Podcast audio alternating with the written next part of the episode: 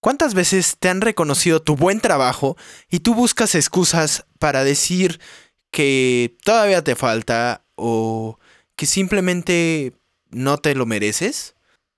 El día de hoy te daremos las herramientas y las técnicas que necesitas para reprogramar tu mente y tener el éxito que tú y tu negocio se merecen. Quédate con nosotros, estás en De Emprendedor a Empresario. ¿Alguna vez has pensado en iniciar tu propio negocio? ¿O ya tienes uno pero quieres llevarlo al siguiente nivel? Es hora de despertar al emprendedor que estamos destinados a ser, agregando ese valor único al mundo mediante nuestro talento. Tenemos solo una oportunidad para impactar al mayor número de seres humanos con nuestro potencial y es nuestra responsabilidad hacerlo. Mi nombre es Cuauhtémoc Cataño. Acompáñame a explorar las prácticas y sistemas más eficientes de los líderes de negocios alrededor del mundo. Por medio de entrevistas, libros y experiencias, te mostraré las herramientas que necesitas para lograr sobresalir en un mercado tan competido como el de hoy y con ello construir un negocio sólido. Bienvenido a tu podcast, de emprendedor a empresario. Buenas noches, emprendedor, ¿cómo estás? Mi nombre es Cuauhtémoc Cataño, bienvenido a tu podcast de emprendedor a empresario. El día de hoy vamos a hablar de un tema que varios me han preguntado acerca de cómo es que puedo dejar de procrastinar, de sabotearme a mí mismo o de tener básicamente pensamientos negativos. Y mm, creo que la respuesta más acertada a esas preguntas es ¿qué es lo que te dice tu vocecita?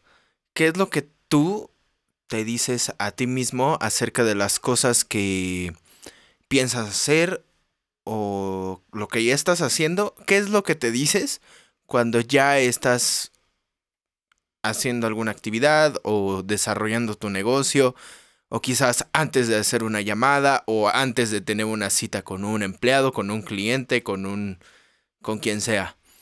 Em, básicamente eh, la vocecita o nuestra voz interior, por darle un nombre más científico, es en realidad la suma de todas nuestras experiencias y de todos los consejos que hemos recibido en nuestra vida. ¿Esto qué quiere decir? Que mm, en realidad cuando somos bebés, cuando somos niños, no tenemos pensamientos eh, negativos y no tenemos nada que nos limite. Si te das cuenta, eh, cuando ves a los niños jugar, pues hasta hay gente que dice es que los niños no miden las consecuencias de sus actos. Y en cierta forma, sí, pero también es porque ellos no tienen muchas de las limitaciones con las que nosotros nos identificamos, entre comillas. ¿Por qué? Porque mm, ellos no tienen una concepción de lo que es bueno o de lo que es malo. Ellos simplemente tienen una concepción de yo voy a hacer esto porque me gusta y pues ya, ¿no? Nosotros a veces le damos la interpretación de bueno o malo. Como te decía eh, en episodios pasados, ¿no? La gente da opiniones. En realidad tú interpretas si es negativo, si es positivo, tú tomas lo bueno y bueno, tomas lo que te necesita, lo que necesitas y pues ya. De ahí pues tú sigues tu camino, eh, haces tu negocio y vives tu vida y todos felices. Ahora, el objetivo de la vocecita, o bueno, de la voz interior, no es eliminarla. El objetivo es manejarla a nuestro favor. ¿Qué quiere decir esto? Que en realidad nuestra voz interior no nos limita si sabemos programarla para que haga lo contrario. Por ejemplo, eh, antes yo de empezar este podcast, pues decía, es que qué miedo grabar, no me gusta mi voz, no, eh, no sé qué decirle a la gente, no sé si lo que le voy a decir a la gente va a ser de valor. Sin embargo, hay todo un proceso de reprogramación en la cual, primero, te aceptas tal cual y como eres, sabes que tienes poder de impactar a la gente con tus, con tus pensamientos, con tus opiniones.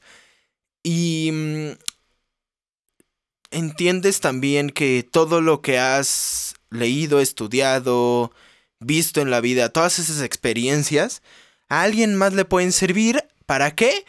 Para mm, abreviarse el camino de piedras que tú pasaste. Bueno, él puede decir, ok, tomo estos consejos, avanzo y pues lo que decía Isaac Newton, ¿no? Yo llegué a donde llegué no por, por lo que yo hice.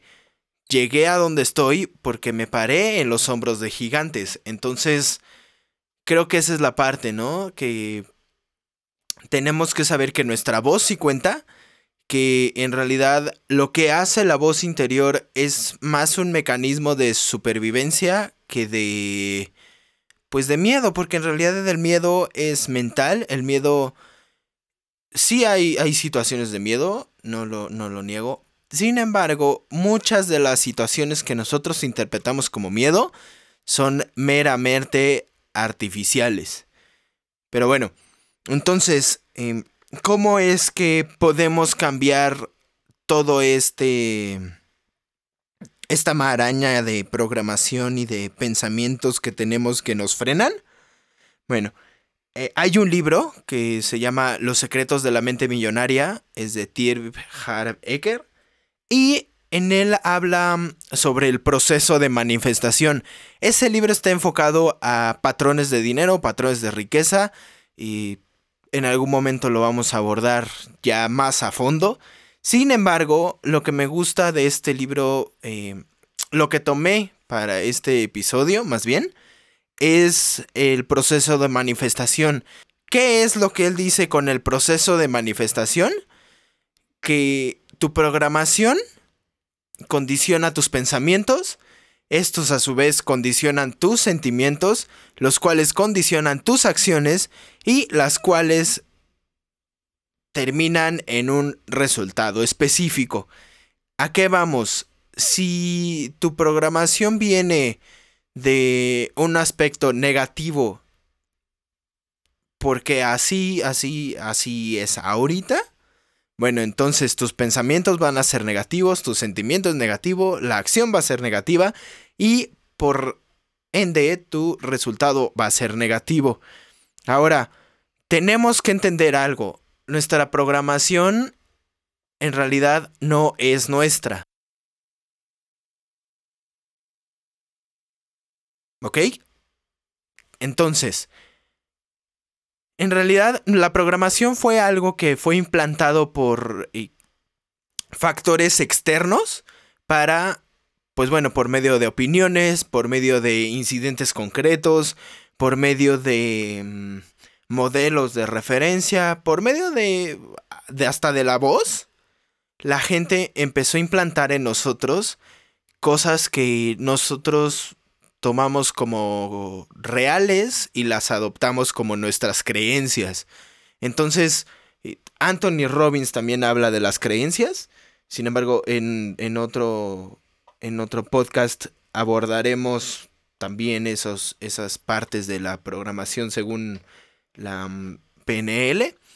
Pero aquí es em, tomar como primero conciencia de dónde sale esta programación, ¿no? Y bueno, la fuente de programación pueden ser quizás los padres, los hermanos, las, eh, las figuras de autoridad, los amigos, los compañeros de trabajo, los profesores, medios de comunicación. Y la cultura también de un país influye. Eso es en general, ¿no? Ahora, ¿cómo es que mm, todo esto fue permeando en nosotros? Lo primero que nosotros escuchamos eh, pasa sin filtro por nosotros. Entonces, la primera forma de programación es la programación verbal. ¿Qué quiere decir esto? Pues bueno, de chiquito tú no sabías, te repito, que era bueno, que era malo. Sin embargo, pues la gente te decía, ¿no? Eh, no hagas esto porque te va a pasar algo. Por ejemplo, eh, yo he sabido de historias de mamás que sacan a los niños chiquitos de la cocina porque piensan que se van a quemar o porque piensan que algo muy malo les va a pasar. Entonces, desde el principio puede ser, no, mijito, no te metas porque, pues bueno, algo te va a pasar aquí en la cocina, ¿no? Tú, bueno, te vas a otro lado, quizás ni lo asocias, sin embargo, sí se implanta en tu subconsciente. Y eso puede que ni te acuerdes, pero tú asociaste que la cocina es, pues, a veces una, un lugar de peligro y un lugar donde pueden pasar cosas malas, ¿no? Ahora, eh, la primera fase verbal es... ¿Cómo la podemos reprogramar más bien? Primero, son cuatro pasos. Yo te recomiendo que saques lápiz y papel. ¿Por qué? Porque estos cuatro pasos te van a servir para reprogramar la, eh, la parte verbal, los modelos de referencia y los incidentes concretos, pero vamos más adelante a explicar todo eso. Ahora, la primera fase para reprogramar nuestra programación verbal, valga la redundancia, es la conciencia. ¿Qué es la conciencia? Nosotros primero eh, tenemos que saber que existe algo para poderlo cambiar, ¿no? Entonces, no podemos cambiar algo a menos que conozcamos realmente de dónde viene y cómo existe. Entonces, no sé, algún patrón limitante que, que posiblemente identifiques, puedes hacer conciencia, ¿no? Es, por ejemplo, miedo a las arañas. Ok, soy consciente de que me dan miedo las arañas. Ahora, ¿de dónde viene esto? ¿No? Puede que de chiquito te hayas ido a, de vacaciones y encontraron una araña, les dio miedo, todos brincaron y al final pues tú no sabías qué estaba pasando, pero viste al, al insecto y dijiste, bueno, ok, las arañas, pues qué miedo con ellas, ¿no? Y otra vez se te fue al subconsciente y tú ni siquiera lo registraste. Entonces, puede que hagas un ejercicio de meditación como lo que hemos venido eh, diciendo en estos episodios. ¿Para qué? Para que llegues a la conclusión de qué es realmente la raíz de esos miedos o de esos pensamientos que te limitan. Ahora, después de que tenemos la conciencia, es comprender que en realidad esos pensamientos, esos patrones, fueron implantados externamente, ¿no? O sea, nosotros los adoptamos porque era, bueno, siempre somos una antena que está recibiendo estímulos. Entonces, necesitamos saber discernir qué es lo bueno, qué es lo malo, con base en nuestros y en nuestras acciones, ¿no? En qué nos va a llevar más allá y qué nos puede frenar. Ahora, ya que comprendimos que, ¿Qué es la comprensión? Es entender el origen de nuestra forma de pensar. Entonces pasamos a comprender que en realidad eso viene fuera de nosotros. Eso automáticamente nos va a hacer pasar a la disociación. ¿Qué es la disociación? La disociación es saber que esos pensamientos no son tú, que esos pensamientos son de alguien más y saber que los puedes cambiar en cualquier momento que, tú decidas, ¿no? Entonces, regresando al, al asunto de la araña, ¿no? Ok, me dio miedo la araña porque la vimos en familia y entonces todos brincaron, yo la vi, me espanté y ahí asocié. Ya soy consciente de dónde viene ese, ese primer incidente que hizo que me diera miedo la araña. Ahora, yo comprendo que en realidad ese miedo viene de fuera. ¿Por qué? Porque yo vi que toda mi familia brincó por la araña y entonces yo asocié que la araña era mala y ahora comprendo que esos factores externos condicionaron mi miedo a la araña. El tercer paso es disociar este pensamiento. ¿Cómo lo vamos a hacer? Saber que ese pensamiento era de la familia, pero no es mío yo estoy apartándome de ese pensamiento. ¿Por qué? Porque me frena. ¿No? Porque no contribuye en nada a mi supervivencia. Y por último es hacer una declaración. ¿Cómo se puede hacer una declaración? Primero, dependiendo de lo que tú quieras hacer, es decirla primero en, tiempo presente, como si ya tuvieras lo que, lo que estás buscando, y, y siempre decirlo de manera positiva, ¿no? Entonces, por ejemplo, en ese tema de la araña, podría ser, yo soy valiente y las arañas son simplemente unos insectos que conviven en nuestro, en nuestro ecosistema, ¿no? Que son parte de nuestro hábitat. Entonces, las arañas son simplemente un insecto. Esa puede ser un tipo de declaración en el cual tú estás ya diciendo que eres valiente, estás asociando a la araña como parte del medio, o sea, ni siquiera es como aislarla de, de donde está, es simplemente pues es el hábitat donde ella está. En realidad nosotros muchas veces nos entrometemos en sus, en sus ecosistemas y simplemente lo hacen por, por defender su, su territorio, ¿no? Entonces, esa parte es como la parte del pensamiento verbal, ¿no? De cómo podemos disociarnos de las palabras que nos dice la gente para poder llegar más lejos. Ahora, la segunda parte son los modelos de referencia.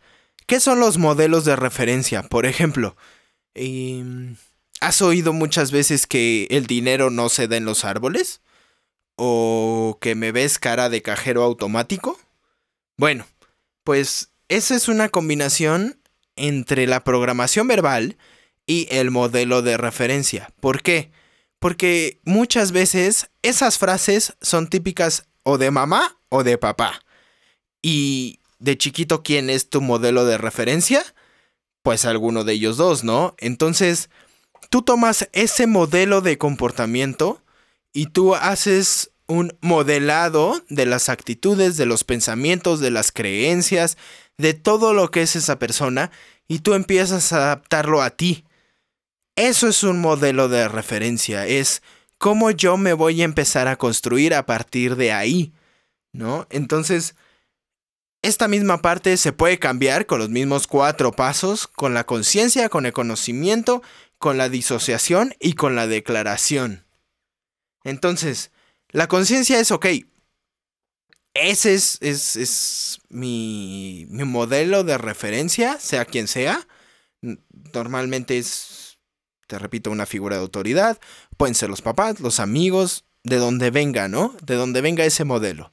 Ahora, yo comprendo de dónde viene ese modelo, pero yo me aparto haciendo una disociación de ese modelo y después hago la declaración positiva de que ese modelo dejó de ser válido para mí y ahora este nuevo modelo es lo que yo acepto como mi nueva realidad. Y por último, la tercera fase son los incidentes concretos. ¿Qué es un incidente concreto? Es un incidente que asociaste con una emoción y entonces cada que pasa eso, o sea, cada que pasa el incidente, tú lo asocias a, lo que sientes. Por ejemplo, y en el libro cuentan la historia de una enfermera que vio cómo su papá se moría enfrente de ella. Ella cuenta que estaba en el equipo de natación de, de su escuela y sabía respiración, bueno, reanimación cardiopulmonar más bien. Sin embargo, fue un infarto fulminante y el papá se murió ahí. Entonces, ¿qué es lo que dice? que mm, los papás estaban discutiendo sobre dinero y fue cuando el papá se paró, se puso azul y le dio el infarto. Ella como lo asocia como el dinero es causa de muerte y entonces pues por eso es que no, no, no tiene dinero, ¿no? Porque lo asocia con un dolor de pérdida de alguien muy importante para ella. Entonces, en realidad ella era enfermera porque quería todavía salvar a su papá y no tenía el suficiente dinero porque asociaba ese sentimiento de dolor al dinero. Entonces, bueno, ahí explican el cambio que tuvo que haber de mentalidad, el cambio que tuvo, la reprogramación que tuvo que haber ¿Para qué? Para que la programación fuera positiva, los pensamientos fueran positivos, los sentimientos fueran positivos y la acción fuera positiva para derivar en unos resultados positivos, ¿no? Entonces, la tarea aquí sería identifica esos patrones que, que, en realidad no son tuyos y que no te están llevando a buen puerto y anótalos. Y entonces lo que hay que hacer ahora es hacer estos cuatro pasos con cada uno de ellos, ¿no?